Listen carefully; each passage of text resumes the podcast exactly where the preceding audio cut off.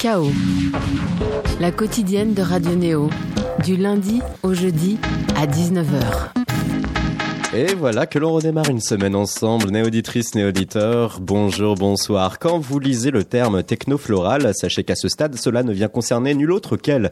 Notre invité du soir s'est distingué de la scène électro en exploitant sa créativité par le biais d'un mode de vie plutôt sain et éloigné de la frénésie des métropoles. On ressort chez cette ancienne des beaux-arts un attrait pour les végétaux qu'elle dissémine sur scène et surtout pour une électro mentale composée selon un principe qui lui est cher, attraction plus répulsion égale fascination. Fin est advenue Hyper Crystal, premier album avec lequel elle s'est prouvé qu'elle pouvait tenir la longueur. Nous sommes heureux de dire bonjour, bonsoir, Irène Drezel. Bonsoir, merci de me recevoir. Tout bientôt, la release partie, c'est la Gaieté Lyrique, c'est la semaine prochaine. Oui. Thibaut Chepchou est aussi en notre compagnie. Bonsoir. Notre chroniqueur qui souvent va analyser des faits sociaux et euh, faire un parallèle avec la musique et le milieu culturel. Quelle va être ta thématique aujourd'hui? Ouais, c'est euh, exactement ça. Et euh, aujourd'hui, on parlera de chansons. je pense qu'elle durera un peu plus longtemps que d'habitude, mais mm. promis, j'occupe pas toute la place, vraiment. je passerai, c'est tout. la place dévolue à Irène Drezel et par cet album Hyper Crystal, on entend déjà le single Victoire que l'on va diffuser tout de suite sur Radio Néo.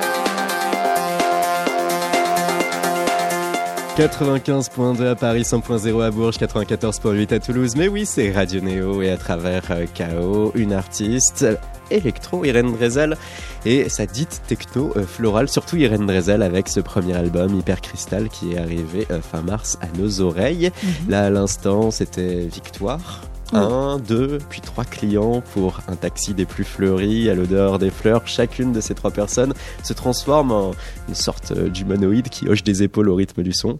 C'est la mhm. vision donnée du clip. Qui est... espèce d'automate. Ah un clip qui est réalisé d'ailleurs par euh, celui qui t'accompagne au percu hein, lors de tes euh, performances scéniques. Exactement. Est-ce que le sens de ce clip est également le sens à avoir toi par rapport au morceau, ce qu'il dégage, ou même par rapport euh, au sens du titre Victoire?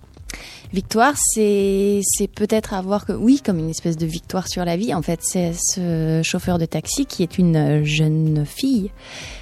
Euh, donc a priori qui n'a pas l'âge de conduire un taxi, qui distribue ses fleurs à des personnages qui rentrent et qui ont l'air un petit peu déprimés ou dans un état un petit peu pas l'air d'aller très très bien. Une fois qu'elle leur a distribué cette, cette qu'elle a offert sa fleur et qu'ils hument le parfum de cette fleur, tout d'un coup, ils rentrent dans une espèce de transe et apparemment ils vont mieux. Mais en apparence, en fait, on n'en sait rien. Ils ont mm. un, côté un petit peu euh, comme ça automate. Ils ne rient pas. Il y a, il y a un côté de l'ordre de la stupeur. Voilà, donc en fait, on passe d'un état à un autre état euh, par le biais de la fleur. Euh, donc euh, le chauffeur de taxi a soit là des pouvoirs magiques, soit là autre chose, mais en tout cas, il y a, oui, il y a une transformation et une sorte de mystère tout au long du clip et en même temps une espèce, oui, victoire, comme une victoire sur la vie. Et il y a cette dimension olfactive aussi qui me plaît beaucoup, puisque c'est une dimension qu'on peut pas avoir pas dans la musique et mm, mm, mm. c'est encore la dimension. C'est dommage ça d'ailleurs. ça va venir. Ouais, on, aura les hein. iPhones qui on pourra appuyer sur la touche pour avoir le parfum du clip et etc. Ça viendra. Puis c'est un clip un petit peu étrange qui me. tu voulais hein, ce, ce, sens surréaliste pour euh, exprimer tes morceaux euh, en vidéo. Oui, en fait, c'est dans la lignée des autres clips, comme le clip euh, Medusa, où c'est pareil, une, une, jeune fille qui danse, enfin, plus jeune encore, qui danse et qui nous ensorcelle dans sa danse un peu hypnotique. Il y a toujours ce côté hypnotique. En fait, on est entre les deux. Et là mm. encore, attrape, comme on disait tout à l'heure, attraction, répulsion, fascination. Parce que là, euh, euh, même pour le clip Victoire, euh, on a envie de danser. Il y a, ce côté un peu de fête et en même temps, c'est troublant. Il y a pas, c'est pas non plus une fête vraiment qui se passe. Voilà, on est un.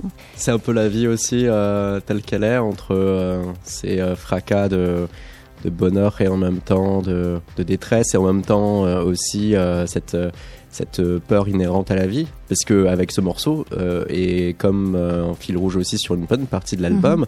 entre ce kick bass qui est assez aspirant et le reste il y a aussi un côté un peu épouvante ouais on est entre effectivement pas pas la détresse mais mais il y, a des, il, y a des, il y a des morceaux qui sont quand même assez durs, assez lourds, et j'essaye quand même de les relever par une certaine mélodie euh, qui, qui, peut relever un peu tout ça. Hmm. Mais euh, on est sur le fil toujours. Euh, dans, dans l'ensemble de mon travail, je pense qu'on est toujours un petit peu sur le fil. Et même la techno, déjà, par, par la, nature. la, musique techno par nature, hmm. c'est ça. Il y en a qui n'iront jamais écouter de la techno parce que ça leur fait peur ou parce que c'est un milieu un petit peu avec plein d'a priori qui, qui, vont avec. Mais euh, on se laisse porter et on rentre dans une transe. Moi, c'est ça qui m'intéresse. Ouais, tu as toujours indiqué que euh, avec la techno, tu ne voyais pas euh, un sens qui puisse être politique ou dégager quelconque autre message que celui de pouvoir amener des fréquences qui parlent au corps et qui nous créent et qui suscitent quelque chose de physique. Ouais, qui suscite quelque chose de physique effectivement et qui permettent de rentrer dans une espèce de, de rêverie aussi et de, de, de oui de transe et, euh, et et ça, quelque chose qui prend au corps, en tout cas. Parce que oui, ça prend au corps, et puis là, tu le dis, il y a quand même euh, cette, euh, cette dimension euh, assez sombre avec l'album, alors que, allez, il y a moins d'un an de ça, tu étais en ce studio pour une autre émission de mhm. Radio Néo, La Cabine, une émission mhm. liée à la Culture Club. C'était en mai 2018, et là, tu définissais ton style comme étant une techno colorée.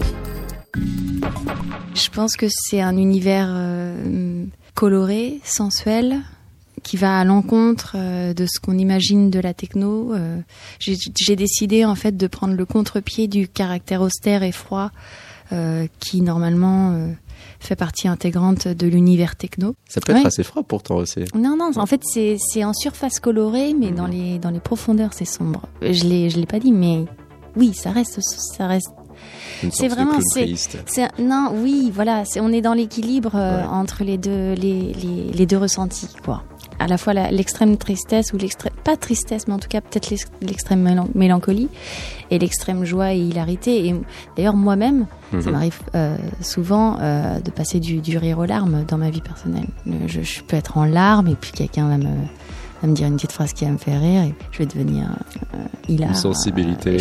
oui, j'ai une sensibilité exacerbée. Hmm. C'est bien de parler d'équilibre parce que c'est intéressant de voir que tu as fait là un album, euh, ce qui est quand même un cap important lorsqu'on mm. est dans le milieu électronique français qui plus est, où on va vraiment être concentré sur les singles ou les maxi, les EP. Et toi, tu viens des arts plastiques, tu as étudié la photographie au Gobelin, qui reste une école bien réputée, bien prisée. Tu as aussi fait les beaux-arts à Paris, tu as accompli une exposition avec tes œuvres à part entière, où tu devais mm-hmm. chercher à construire la scénographie, le rythme, le choix, la cohérence de tes œuvres. Là, c'était le même travail intellectuel pour faire un album. Exactement la même chose. C'est vraiment une continuité, sauf qu'aujourd'hui j'utilise le son en, en matériaux, disons. Mais je me retrouve exactement dans les mêmes, dans la même démarche. L'album, ça demande, enfin, j'ai, j'ai tout supervisé euh, de A à Z, jusqu'au dernier détail, euh, avec une équipe qui m'a entourée. La pochette réalisée par Ruben Gérard, le graphisme par Florine Gouget. Enfin, il y a beaucoup de gens qui ont Oui, toujours autour. autour. Cependant, la musique à Mm. l'état pur, c'est toi qui Mais de ouais. mettre à bord. Et puis même la direction artistique dans son ensemble, tout, tout, tout, tous les détails. euh, Enfin, ouais, tout, tout, tout. Et la tu couleur vraiment- du disque, tout. Et mentalement, tu voyais euh, un morceau comme une œuvre, comme une pièce d'art plastique que tu aurais pu effectuer Parce que c'est toujours intéressant quand même de euh, voir en toi quelqu'un qui, euh, de base, était euh, sur une autre forme artistique avant de devenir la musique. Et dans le milieu électro et la musique, très souvent, on va composer sans réfléchir, on n'a pas forcément de process, euh, on n'intellectualise pas, euh, on y va, ça sort, tac. Il y a- alors, il y a un côté spontané dans ma manière de composer quand même. Je me prends pas la tête tout le temps non plus, heureusement. Mais, euh, par exemple, le choix des titres euh, a, a une importance, en tout cas, euh, dans la manière dont le clip va être réalisé par rapport au titre. Il faut qu'il y ait toujours un lien entre le titre et le clip. Il faut qu'il y ait un lien entre faut Oui, synthétiser l'esprit du morceau en un mot et un peu, euh, ou alors parfois je me laisse porter par des titres qui n'ont rien à voir, qui font partie de ma vie quotidienne, mais en tout cas, j'essaie, oui, j'essaye de faire en sorte que tout soit euh, construit, pensé, réfléchi. L'editing de l'album, parce que j'en avais plus que 14, il y en a 14 de titres sur le Mhm. sur l'album, mais j'aurais pu en mettre plus, mais on a cherché une manière de faire en sorte que tout s'emboîte bien, avec un sens. Il y a au centre de l'album, il y a le morceau Myrte et Marthe. L'intro de Marthe, c'est la fin de Myrte. Et qui correspond d'ailleurs à deux statuettes deux que l'on statues retrouve qui chez sont toi. dans mon ch- de chez moi et qui mènent à un chemin qui, qui ouvre sur les champs. En fait, oui, tout est finalement tout est tout est pensé. En fait, rien n'est laissé au hasard, même s'il y a quand même une part de spontanéité euh, à certains moments. Mais parfois, je trouve les les réponses à des questions ou Après coup. après coup. Ouais, Ouais, des choses qui me sont venues naturellement. Je me dis, mais c'est incroyable, il y a ça, ça, ça. Par exemple, le morceau Sosie. Euh, Il y a le sample de Rita dedans. Alors, il y a des gens qui l'auront remarqué ou d'autres. Rita non. qui est l'un des premiers morceaux Voilà. que tu as pu faire. Donc, c'est un sosie de Rita. Hmm. Mais sosie, c'est aussi l'envers de ciseaux. Ciseaux qui m'accompagne au percu. Ciseaux, sosie. Voilà, donc il y a plein de choses comme ça, en fait. Après, il faut le savoir pour le, pour le, ou alors faut, faut chercher ou, ou, ou me demander. Mais, euh, mais oui, oui, il y a, y, a, il y a des réponses partout, des explications partout. En général, tout est un peu réfléchi quand même. Et en connaissant celles et ceux qui t'influencent, on peut aussi comprendre beaucoup de choses. Tu cites souvent 3, 4, 5, 6 Ah. personnes de manière assez Ah. obsessionnelle. Ouais. en indiquant que euh, pour toi, la techno, eh ben, euh, tu étais quand même plus euh, un, par celles et ceux qui la faisaient il y a encore une décennie, voire 5, 10 6 ans, ans, 10 ans, ouais, plutôt que 10, celles et 11 ceux d'aujourd'hui. Le moment où tu as découvert toi-même, d'ailleurs, la techno. Tu avais 19 ans et tout d'un coup tu entends Nathan Fake, Ah, ah, The Sky Was Pink, un ah, remix de là James là. Holden, mon dieu. un morceau euh, gros classique du genre. Ah mon dieu. écoutez, écoutez Ah là et on en je- reparle je juste me après. vois encore.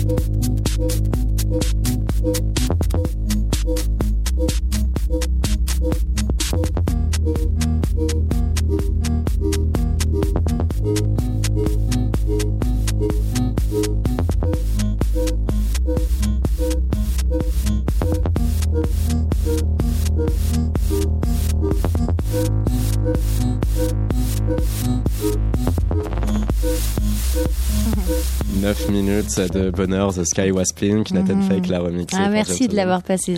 Pour moi, j'ai des frissons là. Tu vois, j'ai le cœur serré, les frissons et presque les larmes. Hein. Oh là là Donc tu es, tu es bien Qu'est-ce qu'elle est chouineuse Non, non, mais ça me, ça me rend hilar. Ce morceau est extraordinaire. Le moment donc où tu l'as découvert, c'est le moment où tu as pu euh, graver dans ton esprit que oui, la techno.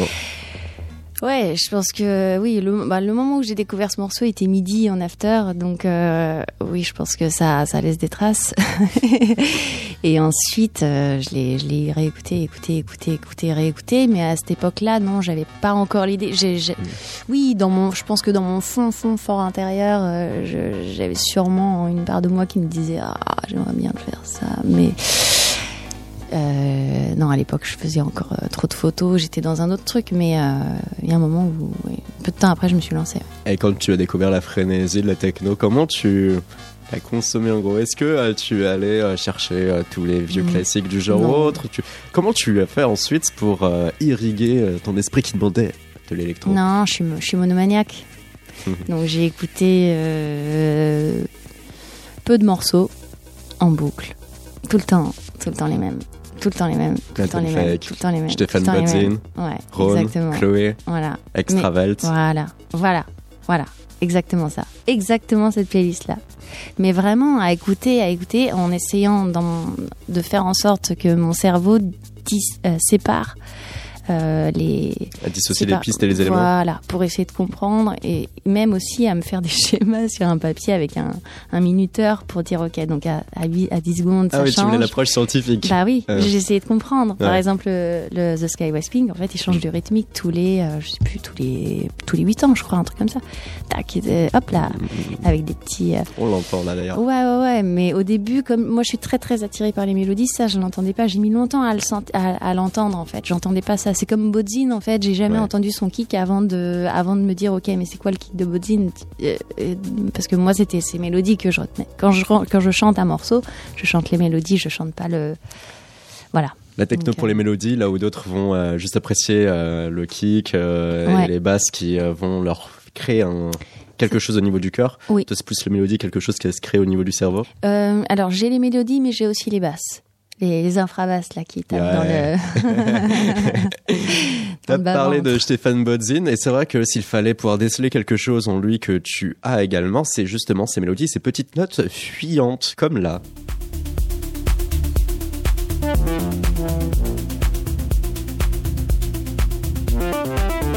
Tu penses qu'il y a euh, du Bodzin en toi ou pas du tout? Je sais pas s'il y en a encore en moi. Il y en a eu beaucoup, mais je l'ai vu à Panorama l'an dernier et euh, j'ai. Je suis partie. Oh, C'est horrible de dire ça. je suis partie au bout de 20 minutes. Je sais pas, j'ai. Tout d'un coup. Plus la flamme. Ouais, il y a un truc euh, trop redondant avec ces Mhm. grosses mélodies qui reviennent. Il les fait partir et boum, il le remet euh, 10 minutes après. Donc pour moi, en fait, je pense que maintenant que je compose, je vois plus les trucs des autres et. Euh, y a pas, une j'ai- déformation professionnelle qui fait que maintenant tu ne vois plus la musique de la ça, même manière. c'est ça, Mm. c'est ça, c'est un peu tristounet dans un sens et Ne plus garder son esprit d'enfant euh, Bah comme ouais, quand on découvre pas quelque trop, chose. et- euh, ou alors j'y arrive. Si s'il y a des morceaux qui aujourd'hui me plaisent, je me dis ok celui-là je, je le garde et je j'essaye de pas l'analyser. C'est c'est un exercice euh, en soi. Mais la Bodine, je je sais pas. euh, j'ai beaucoup écouté euh, Bodine. Aujourd'hui, euh, de moi-même, je ne le remettrai pas. Par contre, Nathan Fake, je le remettrai parce que c'est plus complexe. Nathan Ouais, Fake, ouais, j'ai ouais, pas ouais. encore tout décelé, alors que Bodine, je pense qu'il a quand même. euh, Bah, Nathan Il- Fake, il a un il côté a du truc. virevoltant voilà, que j'adore. et que tu reproduis. Et voilà, c'est- ça. voilà. Un truc inattendu, boum, tu passes d'un morceau à l'autre, t'écoutes Fenty Girl, c'est pas du tout la même chose que The Sky Was Pink, et, et puis c'est étonnant. Alors que Bodine, bon, il y a ce côté un peu plus, un peu comme Kalkbrenner, où bon, Ouais, il a trouvé attendu, son truc, on a c'est compris. attendu, on a ouais, ouais. compris. Allez, Il a un format, bon, hop, bah, voilà. La base tous les 16 temps ou 32 temps. Mm. euh, tin, non. c'est bon, voilà.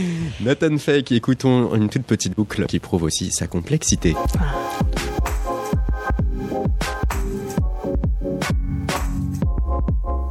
Autre influence, autre façon de faire aussi, on a l'impression que chez Chloé Extravelt, ce que tu as cherché Oui. aussi, c'est la façon de poser une atmosphère.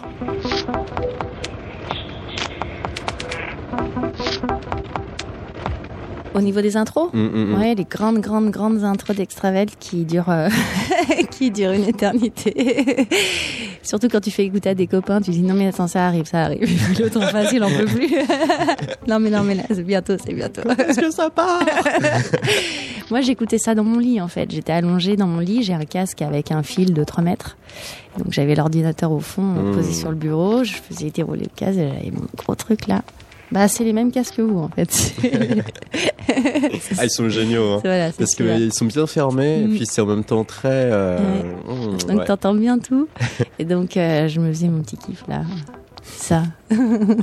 Mais ça a été ça tout le temps, en fait. Et, et oui, non, j'ai pas digué des morceaux comme un DJ le fait. Moi, j'étais bloquée sur mes 10 morceaux et puis c'est tout. Et c'est l'une de tes singularités aussi, euh, Irène. Tu n'es pas DJ, et tu ne cherches Non. pas à l'être, tu ne mixes pas, tu Non. es juste euh, là dans ta facette de production Mm. de morceaux. Oui, je compose.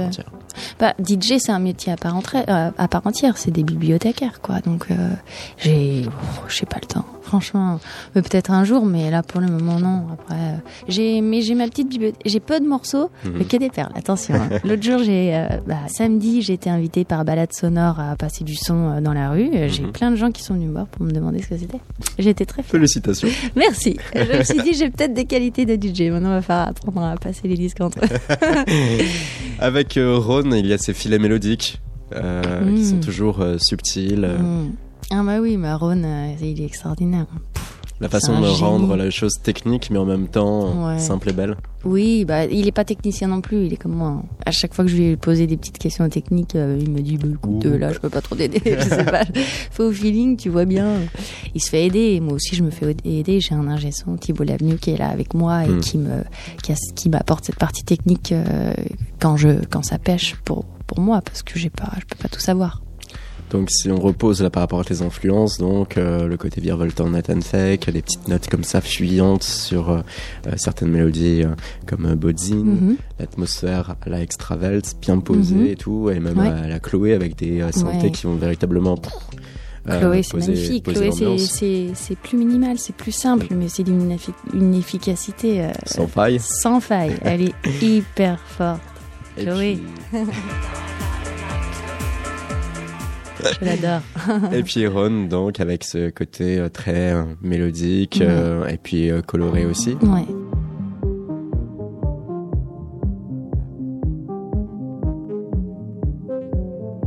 Aussi ce Mhm, côté mhm. onirique de, de Rhône et l'influence, euh, l'importance du côté visuel aussi de, de Rhône, toute la, toute la, toute l'image qui va avec en fait, toute la partie, euh, tous ces clips, toutes ces. Sauf que voilà, lui souvent ça va être des images qui vont être de l'ordre du naïf, euh, Oui. qui vont t'exploiter. Alors que toi, tu te fais une bonne représentation quand même de l'art sacré, du sacré en général. Exactement. Ouais. Mm. Ouais, il n'y a rien de naïf. Alors écoutons votre Icône. proposition. Ah, merci. Irène Drezal, Icône, vous êtes sur Chaos sur Radio Néo.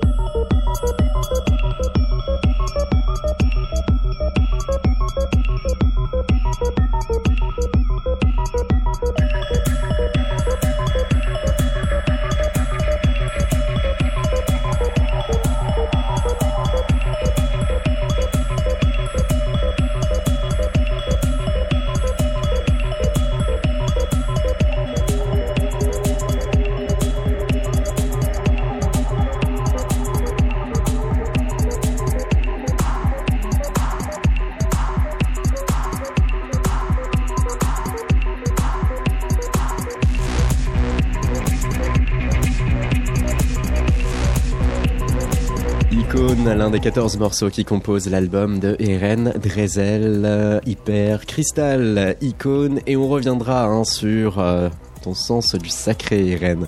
D'accord. Auparavant, euh, est-ce que tu as eu le temps et est-ce que tu es intéressé par cette fameuse grande exposition dédiée à la culture électro, euh, à la Philharmonie, à la Philharmonie, bien sûr. Oui, oui, oui. Je suis pas allée encore.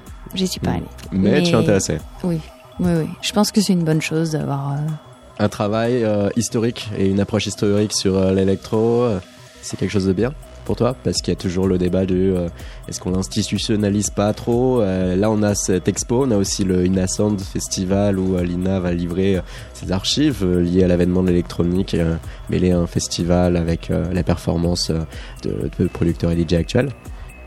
Mais non, ça voudrait dire que c'est comme en peinture. Alors, ça voudrait dire qu'un peintre Mm. euh, un petit peu underground, alors il faudrait pas faire une expo sur lui ou quoi.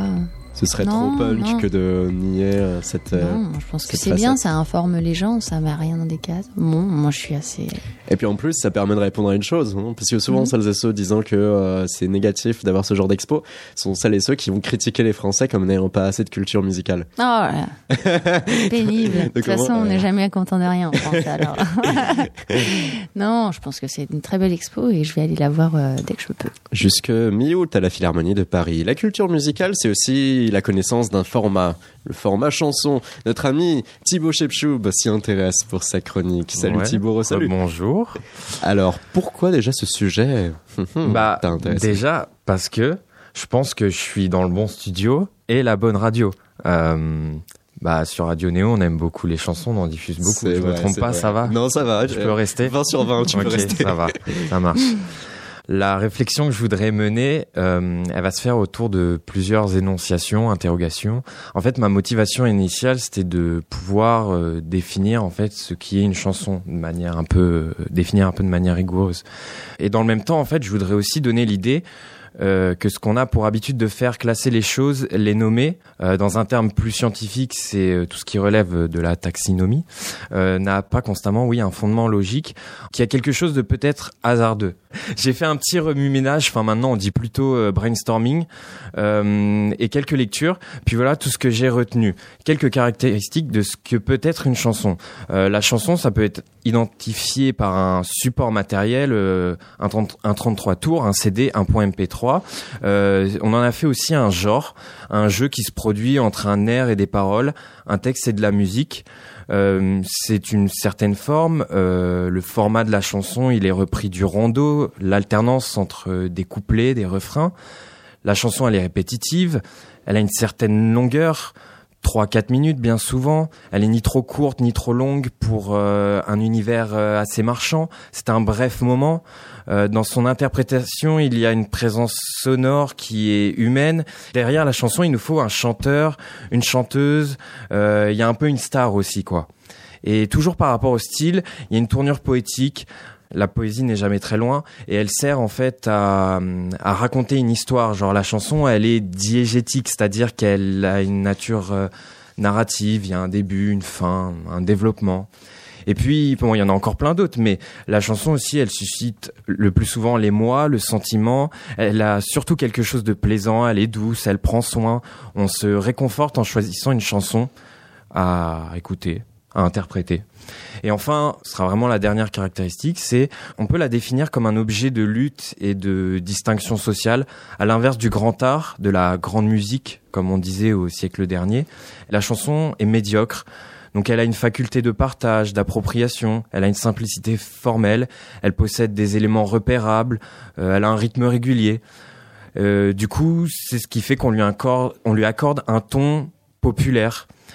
Et même si on la sépare du monde dit savant, dit intellectuel, c'est un objet de lutte sociale car il y a la mise en place d'une forme de légitimation derrière celle-ci. Il y a la chanson. Une remarque qui renvoie au fait que pour certains, pour être qualifié de chanson, le morceau nécessite un registre de langage approprié, une instrumentation appropriée, une interprétation appropriée.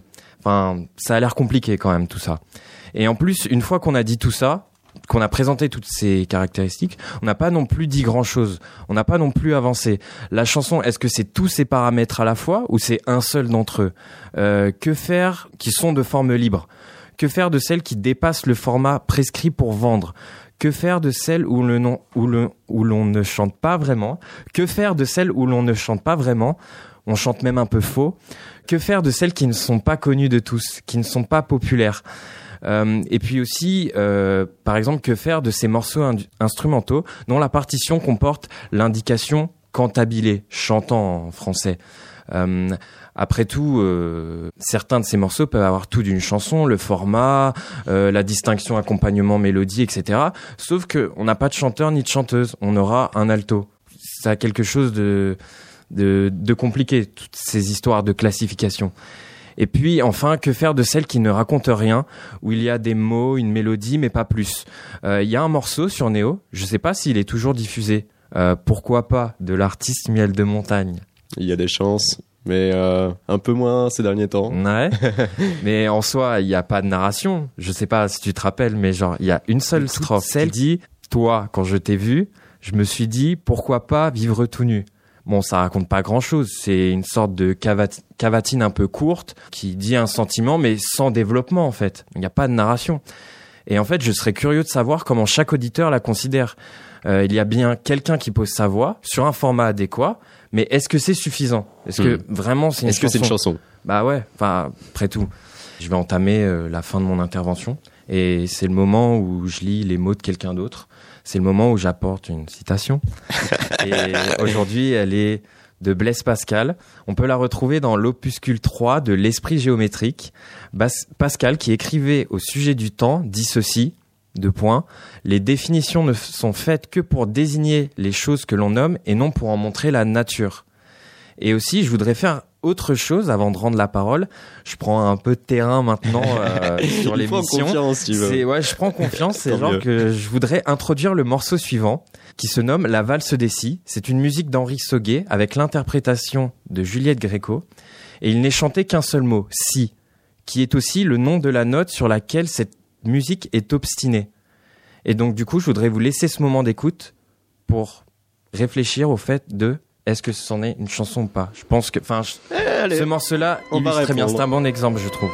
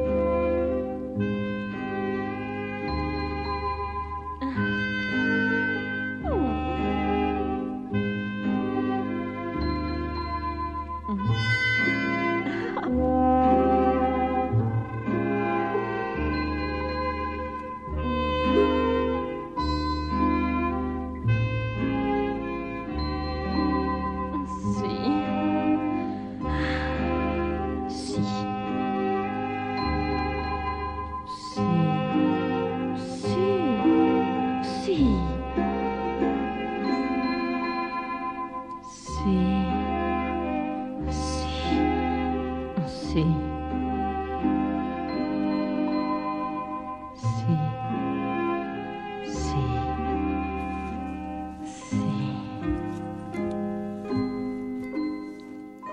Trois minutes de si à l'instant Juliette Gréco sélectionnée par notre chroniqueur Thibaut Shepchoub. Et c'est vrai que c'est une passionnante question, ça. Qu'est-ce qu'une chanson euh, Et en plus, là, avec euh, Irène Drezel qui euh, s'inscrit dans l'univers électronique, là aussi, Irène, est-ce qu'on dit je fais une piste, je fais un morceau, je fais une chanson? Toi, tu considères la chose comment? Je fais un track.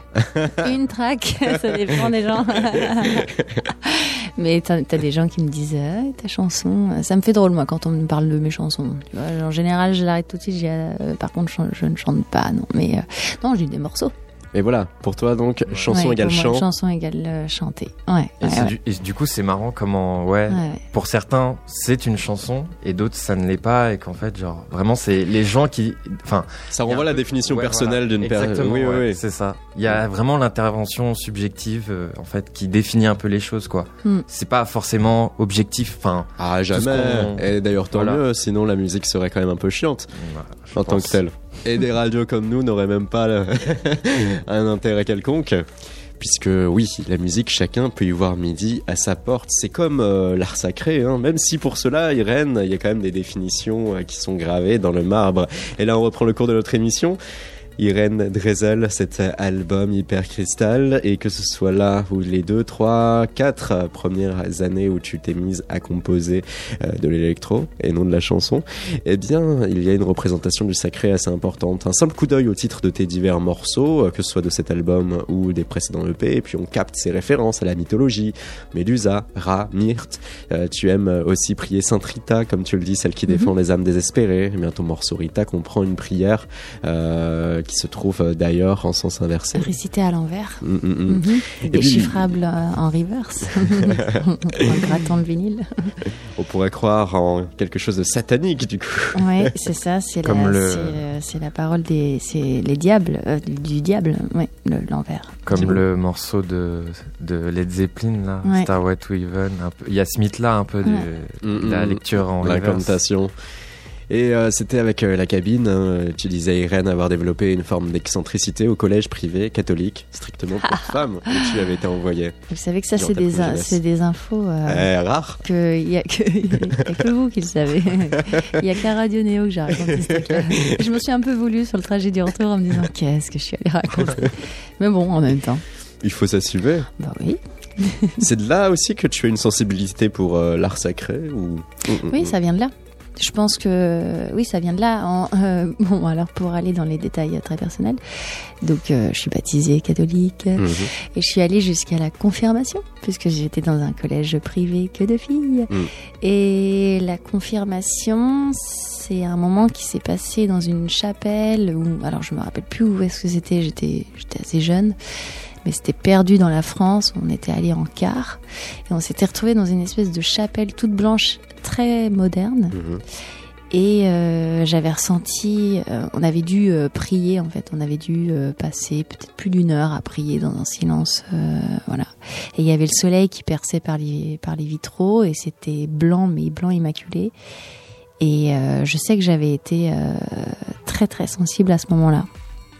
Sans être une grenouille de bénitier, ça m'avait euh, vraiment transporté. Après, je sais pas, je pense que j'ai reçu l'onction ce jour-là et j'aurais pu devenir euh, peut-être sœur Irène.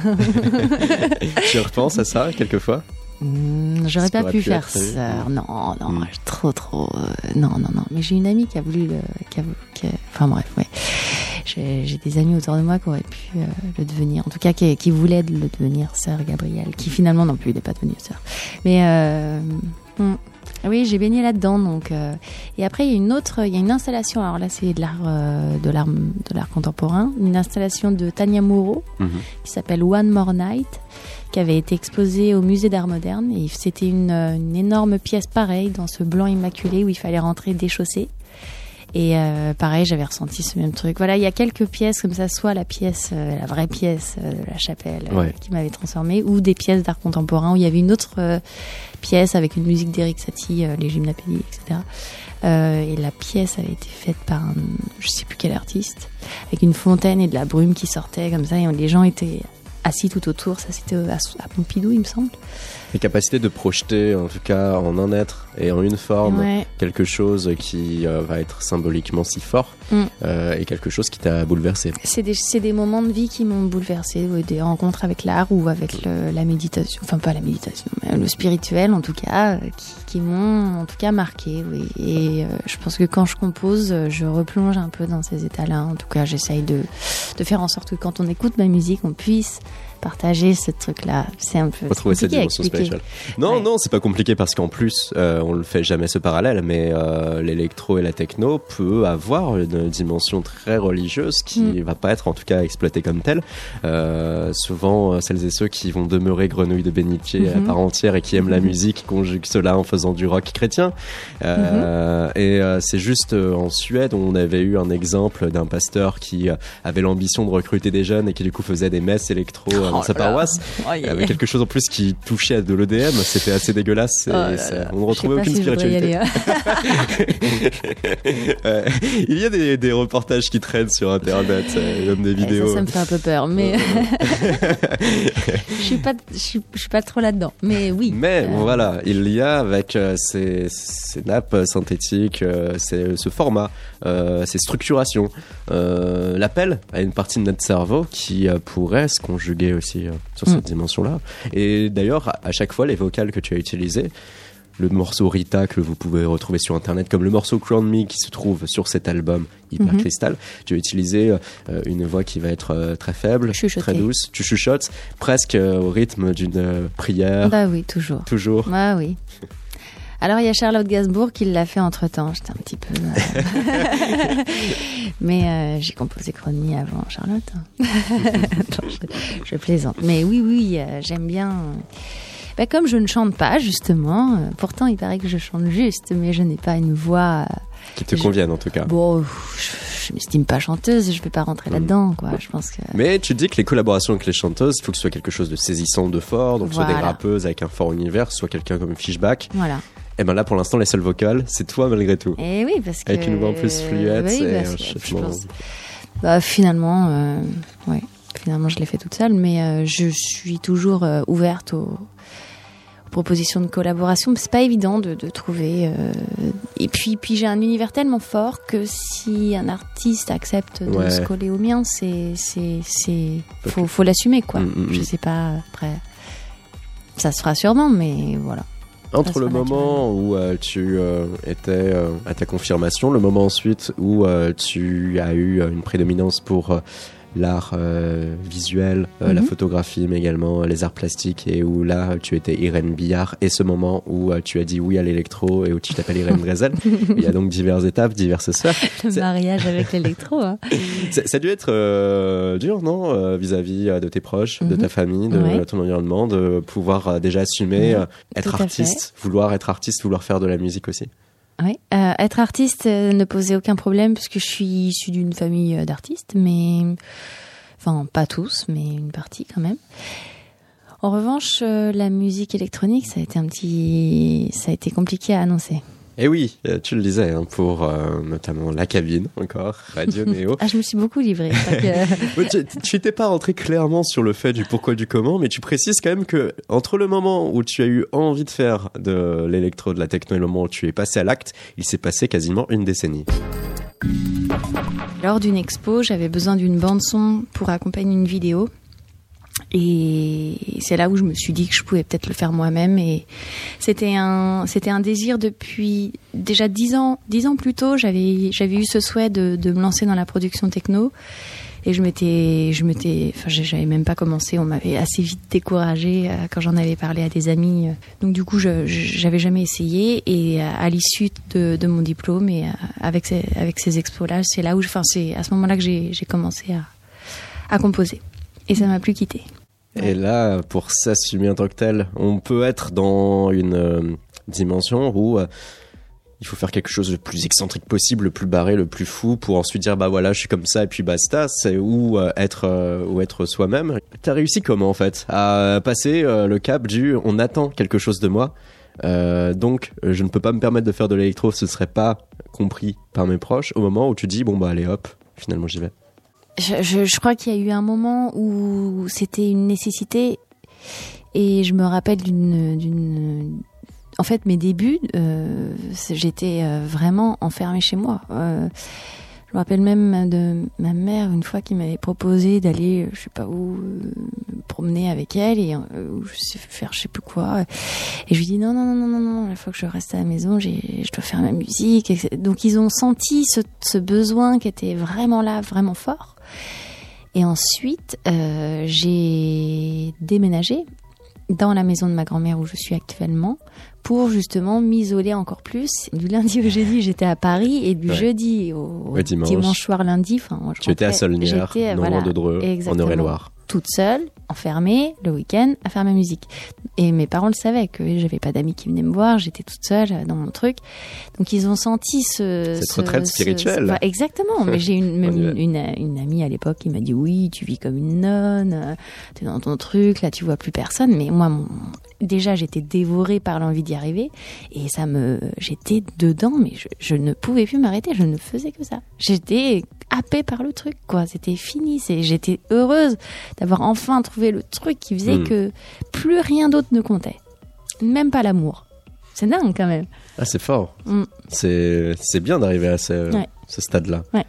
Et ça, grâce donc à euh, euh, ce euh, chez soi trouvé euh, La musique. à la campagne, Ça- ça a au été- loin, ouais, pour et se puis- concentrer sur la musique. Sur la musique. Ça a été hyper salvateur, ça me, ça m'a nourri, Mm. mais totalement, totalement. J'ai vraiment, j'ai franchement plus besoin de rien. Et puis, même si euh, la musique et l'électro, on l'associe surtout aux univers et aux sphères urbaines, il faut pas oublier que euh, l'électro, la techno euh, et euh, des styles plus ardus encore, ça va être euh, les free parties euh, dans les Ouais. campagnes, dans les bois. Donc, il y a eu toujours cette association entre l'électro et la campagne.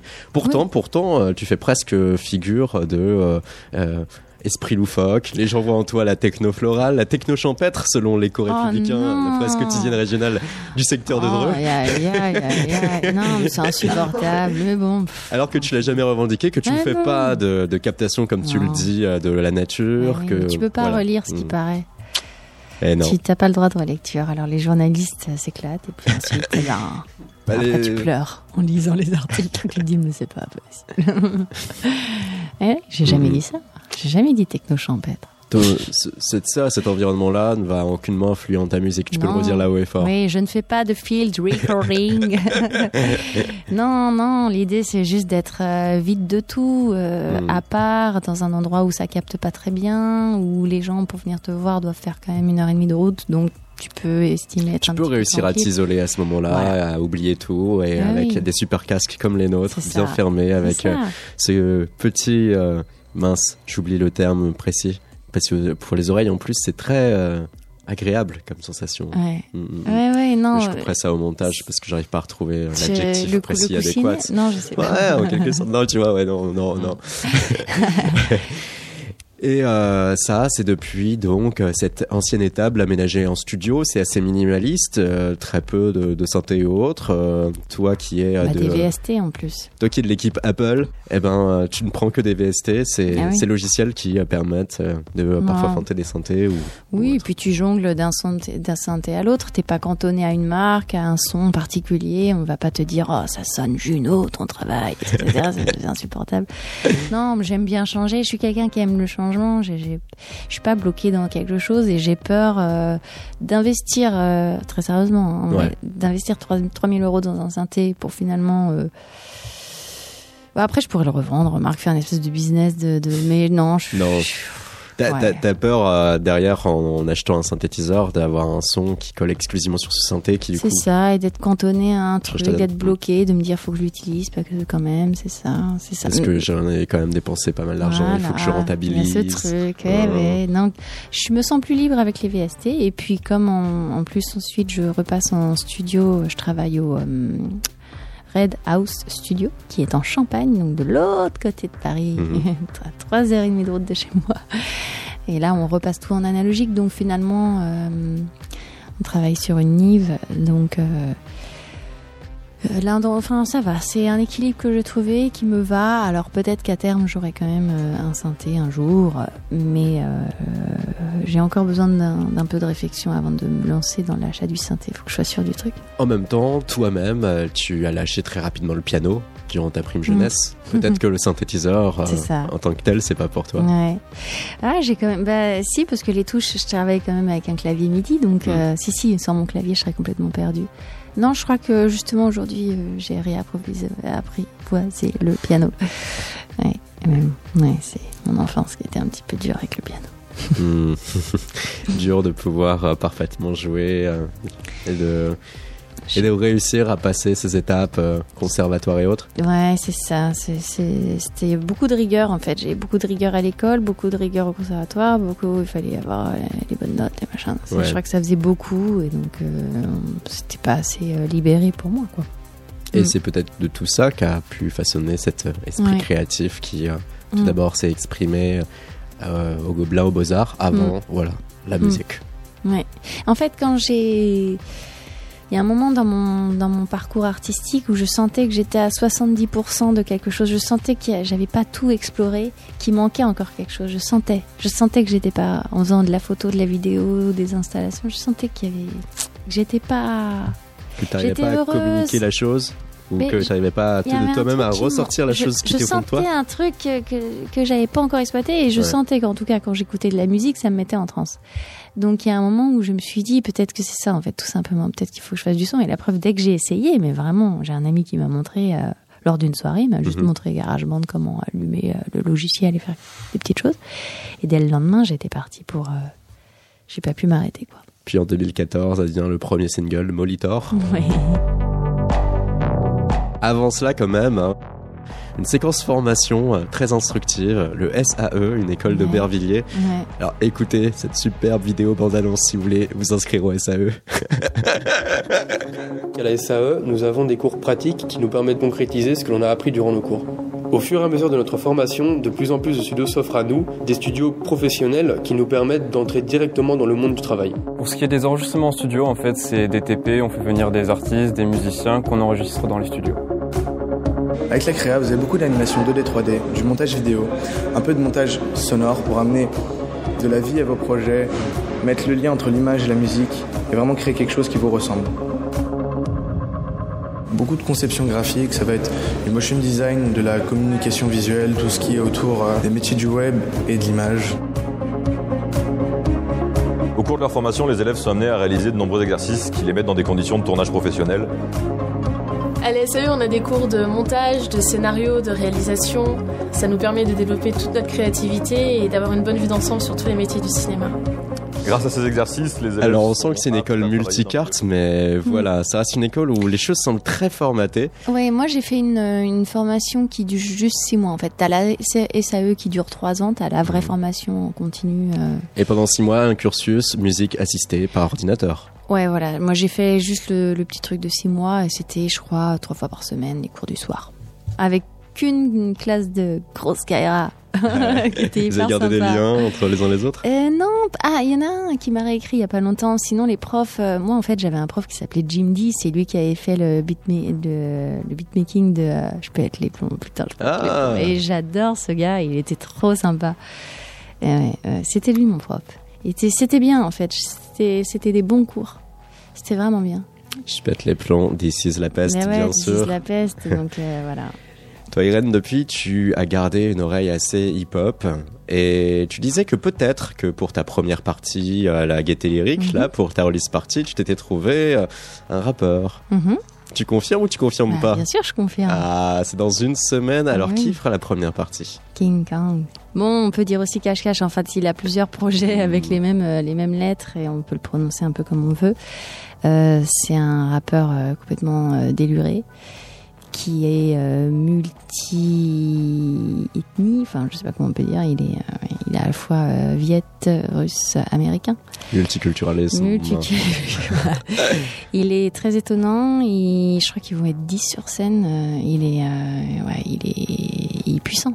C'est un mec. euh, moi, j'ai trouvé. En fait, j'ai découvert ça sur Heidi sur internet et je Mhm. lui ai écrit direct euh, il y a quelques mois. Heidi, et, le euh, pendant de Vice.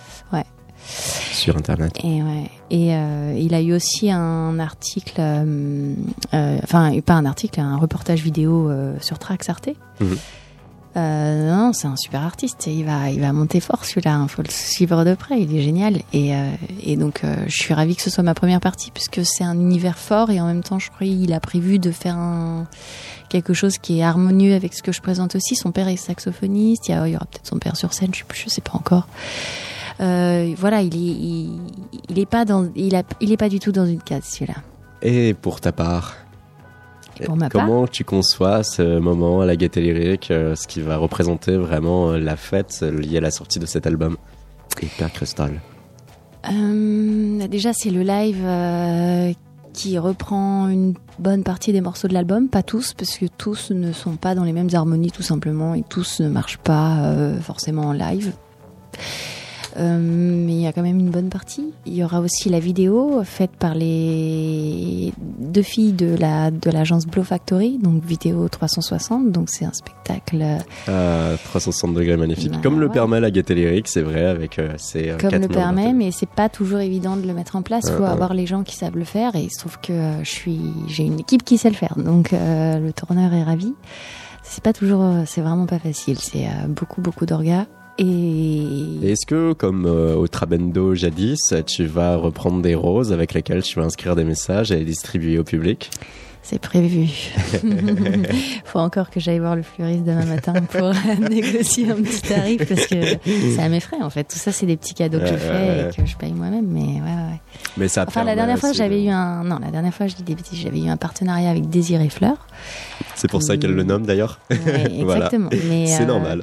Pour mardi prochain, euh, en fait, euh, je voudrais des fleurs un petit peu spéciales et que Désiré Fleur ne, ne procure pas. Donc, voilà. Mais oui, il y a toujours, euh, bah oui, j'ai en fait j'ai plein plein d'idées.